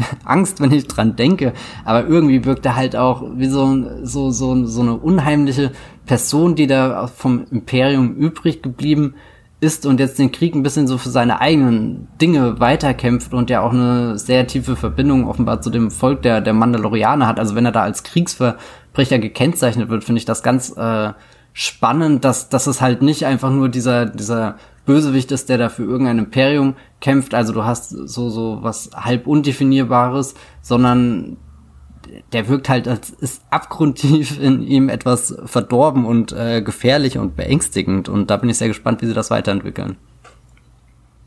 Ja, bei dem Giancarlo Esposito Bösewicht, da kann ich noch nicht richtig absehen, ob das irgendwie über so einen eintönigen Bösewicht hinausgeht. Ähm, am interessantesten ist ja bisher sein Lichtschwert, über das wir, glaube ich, noch kurz mm. reden müssen. Ähm, was die anderen Figuren angeht, ja, Werner Herzog ich habe immer Probleme damit, wenn er als Schauspieler auftritt, weil ich ihn manchmal etwas, ähm, im Englischen würde man sagen, cringy finde. Ähm, ich habe auch, aber auch schon sehr viele Parodien von ihm gehört, äh, dank Paul F. Tompkins Podcast-Auftritten bei Comedy Bang Bang und was es so alles gibt. Ähm, also ich kann sein, die Art und Weise, wie er spricht, ähm, nicht mehr, also ich kann das nicht mehr unterscheiden von den Parodien manchmal. Äh, und als Schauspieler finde ich ihn nicht so überzeugend. Ähm, mir hat da ähm, viel besser gefallen. Das liegt aber vielleicht auch einfach an der Länge der Folge. Äh, der Queel, mhm. äh, der gesprochen wird von Nick Nolte, das ist dieser, äh, wie, wie wird es im Deutschen heißen? Äh, na, das meine ich nicht, sondern das, dieser Farmer, so, Moisture Farmer, also Feuchtfarmer, okay. äh, einmal, weil ich hatte manchmal das Problem so generell ähm, bei The Mandalorian. Wenn ich dadurch, groß bin, will ich Feuchtfarmer werden. Geil, ja. ähm, dadurch, dass die Folgen so kurz sind, dass es manchmal sehr schwer ist, dass die Figuren über einen ähm, etwas klischeehaften oder Stereotypen oder lustigen vielleicht auch ersten Eindruck ähm, hinaus kleben bleiben. So. Absolut. Und äh, bei ähm, dem Queel, das war eine der Figuren, wo ich dann auch wirklich mitgefiebert hat, einfach weil er ja auch öfter einfach dabei war und er so eine ganz eigene Art hatte und man ihn nicht so richtig immer einschätzen konnte, äh, während zum Beispiel Werner Herzogs Klient für mich einmal ein Bösewicht ist, so, da war dann nicht mehr viel mehr dabei. Ähm, und bei dem Quill habe ich wirklich mitgefiebert und fand das auch dann sehr traurig, was dann alles passiert ist. Ich fand auch seine Tiere super. ähm, und äh, das, äh, ja, also man hat einen tollen Cast, zum Beispiel auch Amy Sedaris mhm. mochte ich auch als ähm, Pilly Motto, ja eine äh, Mechanikerin auf Tatooine. Oder natürlich auch Gina Carano, die ich auch mochte, aber es haben halt dann aufgrund der Länge wirklich nur sehr wenige ähm, wirklich viel Eindruck äh, hinterlassen bei mir ähm, persönlich. Und eine Folge ist da aber eine Ausnahme über die wir sprechen müssen, glaube ich. Es war meine Lieblingsfolge, und zwar die Gefängnisfolge, wo man ganz viele neue Figuren auf einmal kennenlernt und die sofort sehr gut kennt, habe ich das Gefühl. Das ist, welche Folge ist das? Die sechste? Mhm. Kann das sein? Ja. Ähm, war das für euch auch ein Highlight oder hattet ihr andere? Ähm, ja, definitiv. Eine, also es ist, glaube ich, nicht meine Lieblingsfolge der Staffel, das ist eine andere. Ähm, das ist die vierte, ähm, aber hier der Revolverheld, also die sechste Folge. Ich glaube, dass äh, der Regisseur Rick Famuyiwa hat ja auch die zweite gemacht, das wo er dem Sandcrawler hinterher rennt und die ganze Sache mit den Javas und dem riesen Egg und so. Ähm, ich glaube, er ist der Regisseur, der da einfach hingegangen ist und gesagt hat, so, das ist jetzt mein Star Wars Spielplatz, ich tob mich da aus und bei dieser Gefängnisfolge ist das so toll. Du hast eine ganze Gruppe von unerträglichen Kopfgeldjägerfiguren, die, die du nicht über den Weg trauen äh, solltest sie alle nur darauf warten, dich, dich jeden Moment irgendwie zu betrügen und, und selbst in die Zelle zu sperren, aus der du eben jemand anderen befreit hast. Und, und das ist so irgendwie, wo dieses Konzept, wir, wir haben eine Folge, einen, einen Schauplatz äh, begrenzt, aber doch irgendwie spannend, den zu erkunden in seinen Winkeln und dann, dann hat auch die, die Episode so, selbst wie, wie sie sich aufzieht, du hast am Anfang ein, ein, das, das Gefängnisschiff, das, das wirkt ja erstmal sehr, sehr schweigsam, wie es durch den Weltraum äh, fliegt, kaum ein, ein lebender Mensch ist da an Bord, der nicht unbedingt hinter Gittern ist und, und sonst eher irgendwie Überwachungs- und Protokolldruiden oder so. Und und dann beginnt da auf einmal so so so eine richtig spannende ja äh, äh, Verfolgungsjagd kann man jetzt nicht unbedingt sagen weil allzu viel wird nicht gejagt. Aber es hat mich halt sehr an die Dynamik der der Alien Filme erinnert. Also einmal an Alien 4 wo du auch eher so eine so so so ein Gangfilm hast der da irgendwie auf dem Raumschiff dann durch die die die Gänge rennt und dann natürlich Alien 1, wo du einfach dieses phänomenale Finale hast, wo Ellen Ripley durch diese diese Gänge äh, läuft und das das Licht äh, flackert und und das macht ja diese Episode. Auch wenn du am Anfang das strahlende Weiß hast, was ja auch eher an an zum Beispiel den den Anfang von Episode 4 erinnert, wo wo der äh, Darth Vader dann hineinkommt und und dann äh, wird wird die Episode in so, so ein bedrohliches äh, Rot äh, wirklich getaucht und und da da war ich dann einfach erstaunt, wie, obwohl, obwohl ich immer das Gefühl habe, naja, das sind nur 30 Minuten, das ist alles sehr übersichtlich, das ist einfach eine sehr, sehr reiche Episode, was sie alles so an Transformationen und Verwandlungen anbietet und sie macht halt einfach unfassbar viel Spaß, weil die Figuren alle so unmöglich sind. Hier, da spielt auch, äh, glaube ich, Natalia Tena äh, mit aus. Äh, Harry Potter kennt ihr die. Vielleicht, da hat sie äh, Tonks gespielt und sie spielt jetzt einen Twi'lek, der da sehr im äh, Harley Quinn-Modus unterwegs ist. Ja, und Außerdem, Bill Burr spielt. Ja, Bill Burr. Ja, es kommt, es kommt das bekloppteste aller Star Wars Aliens vor. Ich verstehe gar nicht, wie, wie, wie, wie du, Matthias, da irgendwie drei Minuten lang drüber reden kannst, ohne diesen Fakt den Tobi, ich habe deinen Artikel gelesen und wollte dir diesen Welchen? Auftritt lassen. Könnt ihr das nochmal sagen, welches das bekloppte Star Wars Alien ist? Das Teufels-Alien. Hm. Dieses, diese, die, dieser, dieses Viech, was, ähm, was wir in der Episode sehen, was einfach aussieht wie ein wandelnder Teufel. So ein Hellboy-Verschnitt. Ähm, ja, ein Devorianer das ist das. Das ist ein, ein Devorianer. Äh, das, natürlich bei Star Wars gibt es für alles eine korrekte Bezeichnung, die, die irgendwo protokolliert ist. Also in der, in der großen Star Wars Online-Datenbank Wikipedia. Ein Devorianer, genau. Ähm, ist aber völlig egal, wie der heißt. Das ist einfach ein, ein wandelnder Teufel. Und das Bekloppte daran ist, und ich meine das mit, mit Liebe, ne? Also ich, ich liebe Star Wars. Aber zu, ich finde, dazu gehört auch anzuerkennen, dass, dass, dass das Ganze durch und durch bekloppt ist. Und ähm, ist es deswegen so bekloppt, weil die Entstehungsgeschichte von diesem, von diesem Teufelsalien einfach die ist. Also das kommt aus, aus Star Wars 4, eine neue Hoffnung. Das äh, sitzt ähm, in dieser äh, die schon angesprochenen Cantina-Szene auf Tatooine äh, rum, wo, wo ähm, Han Solo getroffen wird. Und der Hintergrund ist äh, ganz einfach, äh, die brauchten noch irgendwelche Masken, um, um da eben Aliens in den Raum zu bekommen, hatten aber kein Geld. Und zum Glück fiel einem ein, ach warte mal, ich habe doch noch so eine Teufelsmaske zu Hause. So, so, so ein Halloween-Ding. Und dann haben sie halt einfach das genommen und, und so ein bisschen umgestaltet. Und, und deswegen sitzt da im Grunde ein, ein Teufel im Hintergrund, den es heute in, in neueren Star Wars-Filmen nicht mehr geben würde, weil halt jetzt mittlerweile eben längst sehr viel Geld da ist und man sich dann ein bisschen mehr Mühe gibt, irgendwie äh, äh so be äh, bekannte Gestalten zu verfremden. Aber ähm, in Episode 4 sitzt ihr und in Mandalorian kommt er wieder. Und das liegt daran, dass halt die, die Macher, ähm, John Favreau und sein Team, äh, ja, eben echte, echte Nerds sind, die, die vor allem eben auch verstanden haben, dass Star Wars oft sehr, sehr bekloppt ist und äh, sie huldigen ihm äh, diesem, diesem Umstand in, in der Folge, in der angesprochenen Gefängnisfolge. Und es geht dann sogar so weit, dass es äh, einen Moment gibt, wo dieser besagte Devarorianer ähm, mit Feuer traktiert wird vom, vom, vom Mandalorianer es ihm aber nichts ausmacht, weil er natürlich aus der Hölle kommt. er hat auch den, den besten Abgang, wo er irgendwie in dieser Tür eingesperrt ist und dann so, hä, ich bin stärker als die Tür und dann zack, kommt die zweite Tür und macht ihn weg. Das war ein sehr schöner Moment. Ja. oh Jenny, ich glaube, du wolltest doch Ich habe jetzt so viel gelernt. Äh, mein, ich weiß nicht, wie viele lebenswichtige Informationen gerade aus meinem Kopf rausgeschoben wurden, weil das Wissen um den Deva Varianer jetzt da reingeschoben Ich habe das auch sehr oft falsch geschrieben, muss ich sagen, in den, in den Artikeln. Ich habe einen Artikel von mir gefunden, wo ich, glaube ich, drei Schreibweisen angeboten habe. Aber genau deswegen sitzt ihr ja hier, um solche lebenswichtigen Informationen mit unseren Hörern zu teilen. Ich finde das super spannend, dass da einfach jemand gesagt hat, eine Halloween-Maske, ja, mach mal ein Star Wars. Äh, genau, ähm, vielleicht können wir noch mal über das Finale reden, weil ähm, ich hatte ja schon erwähnt, wie gesagt, manchmal hatte ich das Problem irgendwie mitzufiebern, weil die Folgen so kurz sind, die Figuren wieder so schnell raus sind. Im Finale war das dann aber natürlich anders und ich würde die Schuld einfach geben auch der Laufzeit, weil die Folge ist 48 Minuten lang ungefähr. Die letzte Folge von der ersten Staffel von The Mandalorian. Ähm, und es gibt große dramatische Wendungen. Ähm, wie, wie würdet ihr das Finale ähm, einschätzen? Habt, wolltet ihr, wart ihr dann satisfied? Wart ihr satt, was, was die, die, die erste Staffel angeht? Ähm, oder hattet ihr dann mehr Fragen als Antworten? Äh, Tobias, kann ja mal anfangen. Mm, satt war ich ähm, nicht, äh, was aber auch daran liegt, dass ich das, glaube ich, gar nicht so sehr eben erwarte. Ich habe ja gesagt, dass ich die Serie ähm, eher so als, als, als Snack wahrnehme. Ähm, und insofern esse ich dann halt woanders. Äh, ähm, ich, hatte, ich hatte Lust weiter zu gucken, auf jeden Fall. Also die, die Qualitäten, ähm, die ich an der Serie schätze, die ja auch schon äh, genannt wurden, die, die ziehen sich durch. Da fällt das Finale nicht ab.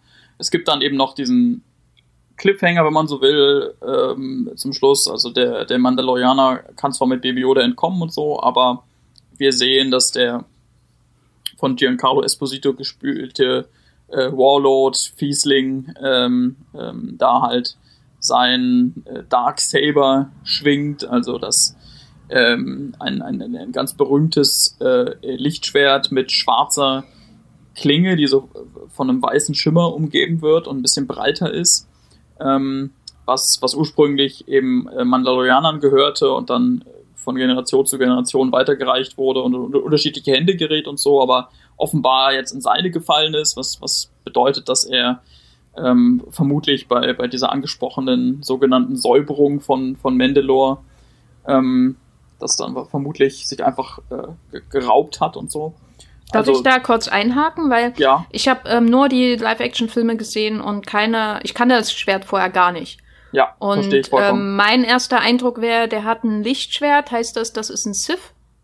Nee, gar nicht. Also ich verstehe, wo das, wo das herkommt und ähm, das hat auch, glaube ich, ein bisschen was damit zu tun, dass mittlerweile die, die neuen Star Wars-Veröffentlichungen viel mehr voraussetzen, dass man ältere Serien gesehen hat, als es früher der Fall war. Ne? Also bei, ähm, bei dem Solo-Film zum Beispiel gibt es ja auch, ich sag mal, ohne jetzt was zu spoilern, ähm, äh, eine gewisse Figur, die da plötzlich auftaucht, wo sich Leute, die ähm, keine Serienkenntnisse haben, fragen, wie, wie, wieso zum Teufel ist der da jetzt? Äh, also es hat nichts damit zu tun, dass der, ähm, der Bösewicht aus Mandalorian ein, ein Cis ist oder so. Es heißt einfach nur, er hat sich diese, diese Waffe, die verbunden ist mit Mandalore, geraubt. Und äh, ich glaube, das sagt mehr über seine, seine Vergangenheit und seine Rolle bei dieser, bei dieser Säuberung aus, als, ähm, als über ihn als, als Waffenträger oder so. Das heißt, er hat eine direkte Connection zu dem Trauma, das den Mandalorianer erst zum Mandalorianer gemacht hat, ne? Weil da gibt's ja immer die Flashbacks. Hm, nee, das, das müsste noch was anderes ähm, gewesen sein. Also bei den, bei den Flashbacks, ähm, da sehen wir ähm, Kampfdroiden, die, die, die angreifen. Also das ist wahrscheinlich etwas, was zur Zeit der, der Klonkriege spielte. Und die, ähm, die Säuberung, von der ich geredet habe, des Planeten Mandalore, die sogenannte Säuberung, das ist was, was äh, unter imperialer Oberhoheit passiert sein muss, also viel später. Ja? Das heißt, er hat, er hat schon eine, eine Verbindung zu dem ähm, Mandalorianer, aber nicht, ähm, nicht zu, zu einem Kindheitstrauma, sondern eher zu einem, zu einem späteren Trauma. Ja? Also ah, okay. das, das, das Problem des, des, des Mandalorianers ist ja eben klar, zum einen, er, ähm, er, wurde entwurzelt, weil, weil seine Eltern ähm, getötet wurden und zum anderen seine neue Kultur, in der er dann ein neues Zuhause gefunden hat, wurde platt gemacht. Und bei zweiterem Ereignis dürfte der, der große äh, Mandalorian Obermods äh, Moff Gideon eine, eine sehr tragende Rolle gespielt haben. Und das wiederum wird durch dieses Schwert nochmal unterstrichen, aber es ist halt auch einfach vor allem eine sehr, sehr coole Waffe. Ich finde, das ist eine gute Zusammenfassung. Ich fand es also sah auch einfach cool aus und sah auch irgendwie von den Animationen ja so fast so aus, als hätte wäre es gezeichnet gewesen oder so. Das ist mhm. ganz seltsamer Schimmer. Ähm, was was bedeutet das denn jetzt ähm, für die zweite Staffel? Also wird das dann alles, ähm, was erwartet ihr davon? Wird das dann alles eher noch ähm, stromlinienförmiger in einem Arc übergehen, wo es dann um diese ganze hm, hier ist der Moff Gideon, aber hier ist der ähm, Mandalorianer und diese ganze Story zwischen den beiden äh, gehen wird oder bleibt das alles wie es ist? Äh, was sind da eure Erwartungen? Matthias. Hm, na, ich kann mir schon vorstellen, dass es jetzt alles auf, auf diese größere Handlung zusteuert. Ähm, ich glaube aber nicht, dass sie auch komplett von, von dem, dem, dem Konzept abweichen, was sie jetzt einfach für sich etabliert haben. So, The Mandalorian hat ja jetzt irgendwo seinen, seinen eigenen Rhythmus und es wäre sehr seltsam, wenn die zweite Staffel da jetzt eine 180-Grad-Wendung macht und in eine ganz andere Richtung geht. Ähm, sie haben ja auch wieder zum Beispiel verschiedene Regisseure für Standout-Episoden oder so. Robert Rodriguez wird ja eine äh, inszenieren. Das dürfte so der, der bekannteste Name sein und man weiß ja auch schon, dass Ahsoka Tano mindestens in einer Episode auftauchen wird, aber vermutlich keine durchgängig tragende Rolle spielen. Ahsoka Tano aus Star Wars The Clone Wars und Star Wars Rebels okay. ist sie bisher ähm, aufgetaucht. Genau, also eine, eine ganz wichtige Figur, die, die bisher noch nie in Live-Action umgesetzt wurde, sondern halt wirklich äh, in, in Clone Wars zuerst im, im, im, im Schatten von, von Anakin und Obi-Wan und, und später wurde dann sehr schnell klar, dass, dass das eigentlich mit einer der, der spannendsten neuen Star Wars-Figuren ist, die The Clone Wars äh, geschaffen hat, wahrscheinlich sogar die spannendste ähm, Star Wars-Figur. Und, und das finde ich schon sehr interessant, dass äh, The Mandalorian, was wir ja vorhin als äh, so, so, so, ein, so ein kleines Luftholen nach der großen Skywalker-Saga beschrieben haben. Also die, diese, diese eher abseitige Serie, die da irgendwo am Rand der Galaxis so ein bisschen den Space-Western ähm, spielt, dass die jetzt doch ganz viele Connections auf einmal äh, zu, zu der, der, der großen ähm, Saga irgendwie hat. Also so, so mit Baby Yoda haben wir ja da potenziell äh, viele Verbindung, äh, dass, dass Ahsoka da reingeholt wird, kann natürlich auch einfach nur ein Mittel zum Zweck sein, um irgendwann mal ein, ein Ahsoka-Prequel in oder, oder Spin-off äh, in irgendeiner Form in Stellung zu bringen. Das wurde ja schon angedeutet, dass da bei äh, Disney Plus diverse Überlegungen im Gange sind, wie man äh, aus The äh, Mandalorian äh, eigene Ableger ähm, holen kann, aber auch, dass dann eben jetzt dieses, dieses Dunkelschwert auftaucht, also eine Waffe, die, die man sehr, sehr lang im Star Wars Universum vor und äh, zurückverfolgen kann. Das, das signalisiert mir irgendwie, dass der Mandalorian jetzt ganz viele Hoheiten auf einmal auch äh, genießt. Also es ist, wird nicht so stiefmütterlich angefasst, wie ich muss da an diese Star Wars Resistance Serie denken, die vor ein paar Jahren angekündigt wurde und dann recht plötzlich nach zwei Staffeln wieder ähm, beendet wurde, die, die damals das Potenzial gehabt hätte, äh, äh, die Sequel-Trilogie ein bisschen zu begleiten, aber letzten Endes auch wieder so weit äh, verbannt wurde, wie man sich das bei den ähm, Marvel-Serien von Netflix zum Beispiel vorstellen kann, die ja prinzipiell Teil des MCUs sind, aber halt auch immer nur zu den großen Kinofilmen aufblicken können und, und nie wirklich auf die einwirken können und und das hatte ich eben bei Star Wars Resistance das Gefühl, dass du dass du halt eindeutig deine Star Wars A Projekte hast und deine Star Wars B Projekte meinetwegen.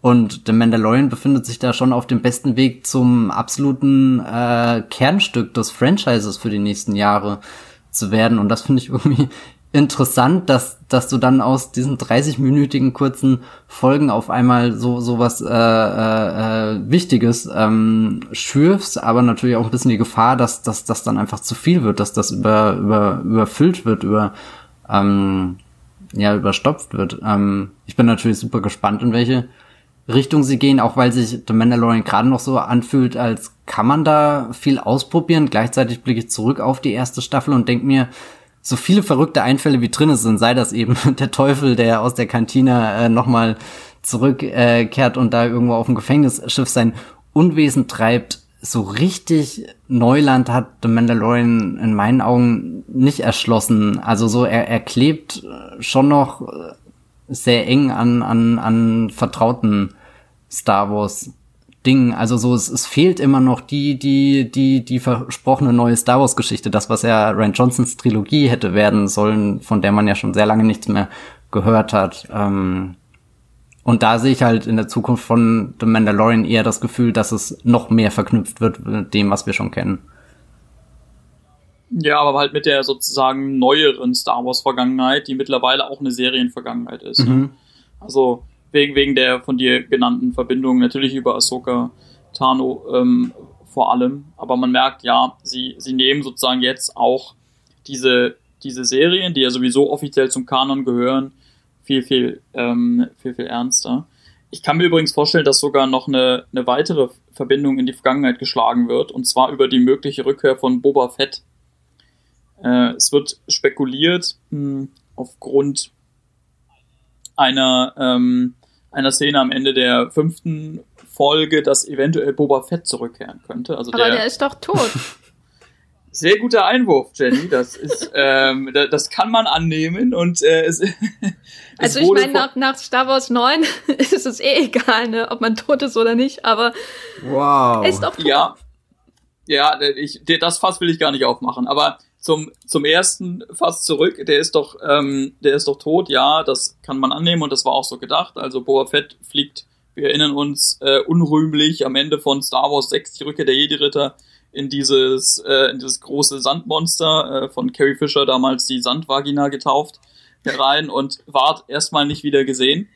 Mm, allerdings gibt es äh, in den jetzt nicht mehr kanonischen Geschichten äh, ähm, Bücher, Comics, Videospiele, bla bla blub, ähm, bereits die, die Rückkehr des, des Boba Fetts, weil äh, gemerkt wurde, naja, also so wie der damals aus der Star Wars-Geschichte verabschiedet wurde, war es halt vielleicht doch ein bisschen zu unrühmlich dafür, dass wir so einen in, in super wenigen Szenen so einen coolen Typen aufgebaut haben, ihn jetzt einfach so total billig da ähm, äh, äh, zu, zu killen. Nee, das, das, das lassen wir mal lieber.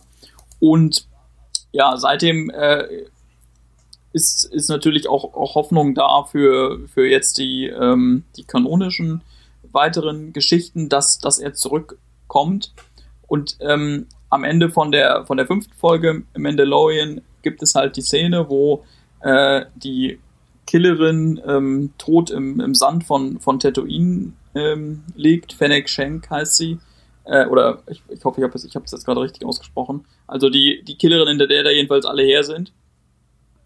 Ähm, die liegt schein scheinbar tot, muss ich sagen, im, im Sand, weil es halt nicht so ganz, ganz sicher ist. Und es nähert sich ihr eine äh, Gestalt. Wir können nicht genau ausmachen, ähm, um welche Person es sich handelt, aber wenn man jetzt super nerdig drauf ist, dann äh, hört man auf die Schritte und danach sucht man sich bei YouTube ein Video raus ähm, oh Gott. über, über, über sämtliche Boba Fett-Szenen in der Originaltrilogie. In Klammern, es sind nicht viele. Wie gesagt, die Figur ist zwar total ikonisch, aber kommt im Grunde kaum vor. Und hört bei diesem Zusammenschnitt mal ganz genau hin, wie Boba Fett dort läuft. Und dann merkt man, ja, die Schritte hören sich exakt gleich an. Also kann gut sein, dass es Boba Fett ist, den wir äh, am Ende dieser, dieser fünften Folge hören und dass ähm, er sozusagen jetzt auch in äh, Mandalorian zurückkommen, groß zurückkommen wird, ähm, in der zweiten Staffel vor allem. Und es würde auch total, also von der, vom, vom, vom Plot her und von den, von der rein Coolness würde es schon Sinn ergeben. Äh, ich meine, man kann sich ja ohnehin mal fragen, warum man eine, eine Star Wars-Serie macht, also auch aus Sicht sozusagen des, des, des Mainstream nicht nerdigen Publikums. Man macht eine Star Wars-Serie, die erste Star Wars-Realserie und ähm, hat eine Figur im Mittelpunkt, die halt einfach genauso aussieht, zumindest auf den ersten Blick für Leute, die, die halt äh, die Details nicht kennen, wie Boba Fett. Aber es ist er nicht, sondern es ist irgendjemand anderes, der halt ähm, einen anderen Namen hat und dem man eine, eine andere Hintergrundgeschichte gibt. Der aber ansonsten auch einfach Boba Fett hätte sein können. Also man, man hatte ja die Chance dazu und hat es nicht gemacht. Und ja, insofern kann ich mir vorstellen, dass jetzt anstatt, dass wir diese Boba Fett-Serie bekommen oder den, den Film, der ja mal in der Mache war, mh, hm, dass es halt zum großen Duell kommt, der, der Kopfgeldjäger. Nämlich äh, Mando versus Boba. Und da äh. Ob Josh Trank nochmal für eine okay, Episode zurückkehrt? Ob Josh hm? Trank als Regisseur nochmal für eine Episode zurückkehrt? Also jetzt äh, macht man, jetzt macht man Chance. auf. Also da, das, also Josh Trank in Star Wars kann ich mir schwer vorstellen, solange Kathleen Kennedy da Chefin ist von Lucasfilm. Ähm, das wird mir jetzt zu nerdig, die Geschichte um Josh Trank. Da kann ich 30 Minuten über sein, sein Haus in New Orleans reden und die Hunde, die da alles verwüstet haben. Also, googelt Josh Trank Fantastic Four. Ihr werdet den Rest erfahren. Ähm, ich persönlich muss sagen, ich hoffe, dass sie sich trotzdem in der zweiten Staffel ein bisschen zurückhalten, was diese frühere Mythologie von Star Wars angeht. Also ich fand das halt eben gerade erfrischend, dass ich mich nicht genau an jede einzelne Figur aus den früheren Filmen erinnern muss, um zu verstehen, was in ähm, The Mandalorian passiert. Und den Kult um Boba Fett habe ich halt nie nachvollziehen können, weil das erst für mich bekannt wurde als Kult, nachdem ich alle die, die, die Ursprungstrilogie gesehen habe. Und dann Jahre später habe ich im Internet gemerkt, aha, viele Leute finden den cool. Okay, so ist er das halt. einen coolen Helm und eine coole Rüstung. Das reicht. Ja, das reicht. Ja, naja. Ähm, aber Matthias, vielleicht kannst du uns zum Abschluss ähm, noch einen Ausblick geben, wie das jetzt mit Star Wars weitergeht. Also ich hatte ja, also bei Disney Plus, ähm, ich hatte ja schon gesagt, die, die zweite Staffel von The Mandalorian wird für Oktober erwartet, eine dritte ist schon in Planung, aber dabei bleibt's ja nicht. Stimmt, also Disney Plus wird, äh, ich glaube, die Zukunft von Star Wars wird erstmal sehr, sehr Disney Plus und äh, serienorientiert sein. Also wir haben äh, einmal eine Obi-Wan Kenobi-Serie, die sich in Entwicklung in, befindet und auch schon das Projekt an sich sehr weit äh, zurückgeht. Also da wurde ja zwischendrin schon Stephen Daltrey als Regisseur für einen Kinofilm gemunkelt, ehe das dann äh, zu, zu Serie ummoduliert wurde, da ist natürlich das Highlight, dass Ewan McGregor wieder diese Rolle ähm, spielt und ähm, äh, äh, ich glaube, dass das ist auch das, das größte Zugeständnis in Anführungsstrichen abseits von The Clone Wars, was die die neue Star Wars Ära unter Disney gerade so in in die Richtung der der Prequels ähm, macht, äh, weil weil wir hatten zwar schon die die Stimme von Obi Wan ist schon in der Sequel Trilogie, aufgetaucht, aber aber dass du so richtig eine eine Figur in the Flash zurückholst. Wo, wo ist das Hayden Christensen äh, äh, Spin-off über Darth Vaders äh, Abenteuer? Nein, Quatsch. Also und zusätzlich zu dieser Obi-Wan Serie gibt's noch eine weitere Live-Action Serie, die sich um die Vorgeschichte von Cassian Endor dreht. Das ist der Rebellen-Captain in ähm, Rogue One, die ist dann natürlich zeitlich vor Rogue One angesiedelt, weil wir alle wissen, wie äh, die die Situation in Rogue One für viele der Beteiligten endet. Da kehrt auch ähm, die Luna zurück, spielt die Rolle nochmal. Alan Tudyk, äh, der da den Druiden gespielt hat, äh, K2SO ist zum Beispiel auch wieder ähm, dabei. Und dann sind natürlich noch diverse andere äh, Star Wars-Projekte, unter anderem von der Co-Schöpferin von Russian Doll, Matroschka, diese Netflix-Serie.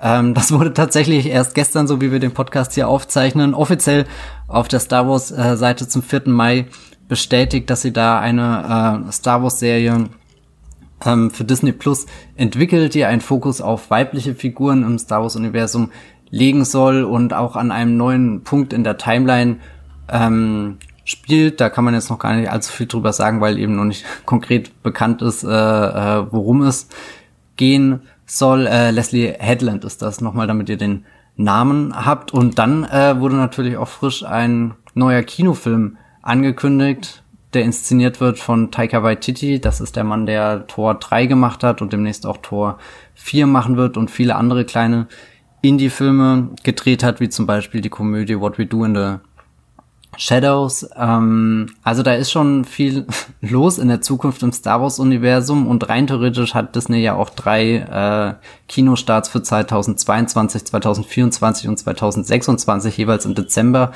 reserviert. Aber aktuell, wie, wie schnell sich momentan äh, Kinostarts verschieben und verändern und wenn, wenn wir bedenken, wie viele geplante Star Wars Kinofilme es in der Vergangenheit gab, die zwar angekündigt oder gerumort wurden, aber die, die nie wirklich weiterverfolgt wurden. Also da war ja zum Beispiel die Ryan Johnson Trilogie, wo wir vorhin schon kurz im Podcast äh, drüber gesprochen haben, oder äh, die Filme der Game of Thrones Macher, die dann letzten Endes äh, ausgestiegen sind, beziehungsweise aufgrund kreativer Differenzen gefeuert wurden. Das ist ja immer so eine Geschichte. Ähm, genau, aber für Disney Plus solltet ihr jetzt wissen, die zweite Staffel von The Mandalorian kommt, die Obi-Wan-Serie kommt definitiv und die Cassian Endor-Serie kommt. Das sind so, glaube ich, die, die Dinge, die man am konkretesten machen kann und eben jetzt seit kurzem eine neue unbetitelte Star Wars-Serie von der Russian Doll Co-Schöpferin. Gut, also Star Wars wird auf jeden Fall niemals aufhören. Ähm, ich als Gelegenheitsfan finde das irgendwie schön. Ich halte mich ja schon gerne auch in dieser Welt auf. Und The Mandalorian hat das auch geschafft, so dieses Gefühl für die Urtrilogie so ein bisschen aufkommen zu lassen, den Staub, die Aliens, den Yoda und so. Äh, insofern, das Teufels-Alien. Das Teufels-Alien, genau. Ähm, insofern geht von uns, äh, Hardcore-Fans und äh, Gelegenheitszuschauern von Star Wars auf jeden Fall eine Empfehlung raus für The Mandalorian äh, die ihr ja natürlich hoffentlich schon gesehen habt, wenn ihr jetzt schon den Spoiler-Teil überstanden habt. Also wirklich hier. Äh, genau, die streamt aktuell bei Disney Plus und dann wahrscheinlich auch bis ans Ende aller Zeiten bei Disney Plus. Ähm, wenn ihr noch nicht sicher seid, ob ihr überhaupt Disney Plus abonnieren äh, wollt, äh, dann kann ich euch absolut äh, unseren Podcast über Disney Plus empfehlen, den wir am Tag des Starts Disney Plus in Deutschland aufgenommen haben. Eine Stunde früh ist gleich alles durchgetestet und dann haben wir aufgenommen.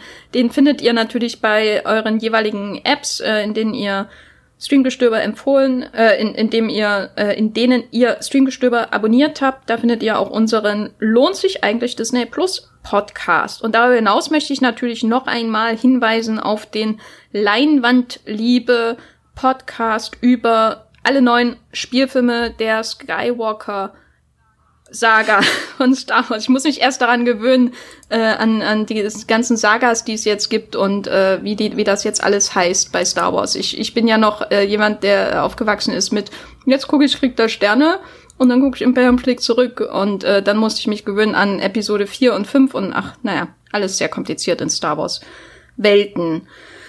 Wenn ihr Feedback für uns habt, dann könnt ihr ähm, das natürlich in Artikel schreiben und äh, als Kommentare oder als ähm, bei Twitter uns auch an Stream Streamgestöber schicken und so weiter und so fort. Da sage sag ich später noch was dazu.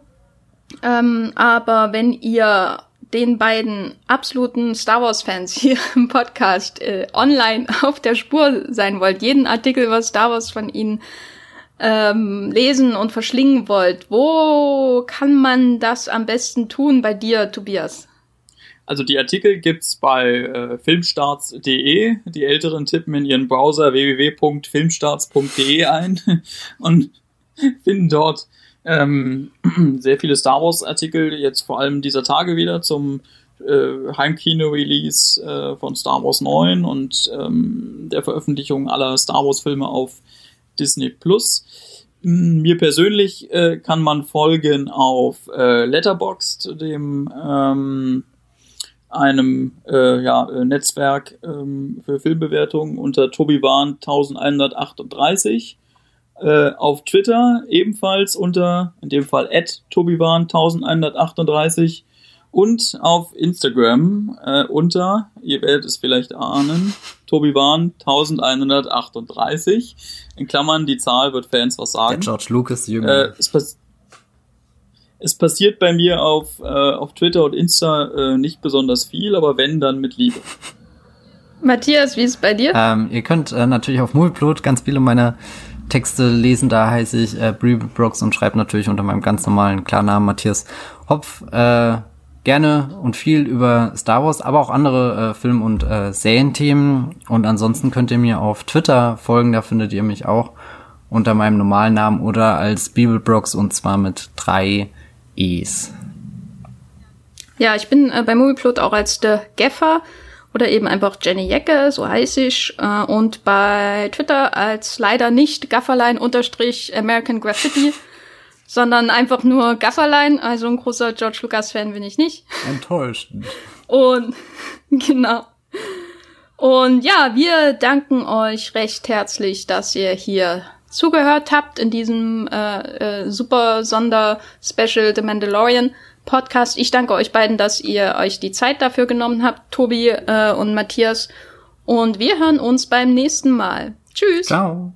Das war die neue Folge Streamgestöber. Abonniert uns bei Spotify, Apple oder der Podcast-App eures Vertrauens und wir freuen uns auch ganz besonders über eure Bewertungen. Die Musik wurde aufgenommen und produziert von Tomatenplatten. Feedback und Wünsche gehen an podcast.moviepilot.de. Wie ihr mit eurer Sprachnachricht im Podcast landet, erfahrt ihr in den Shownotes und unter moviepilot.de slash podcast.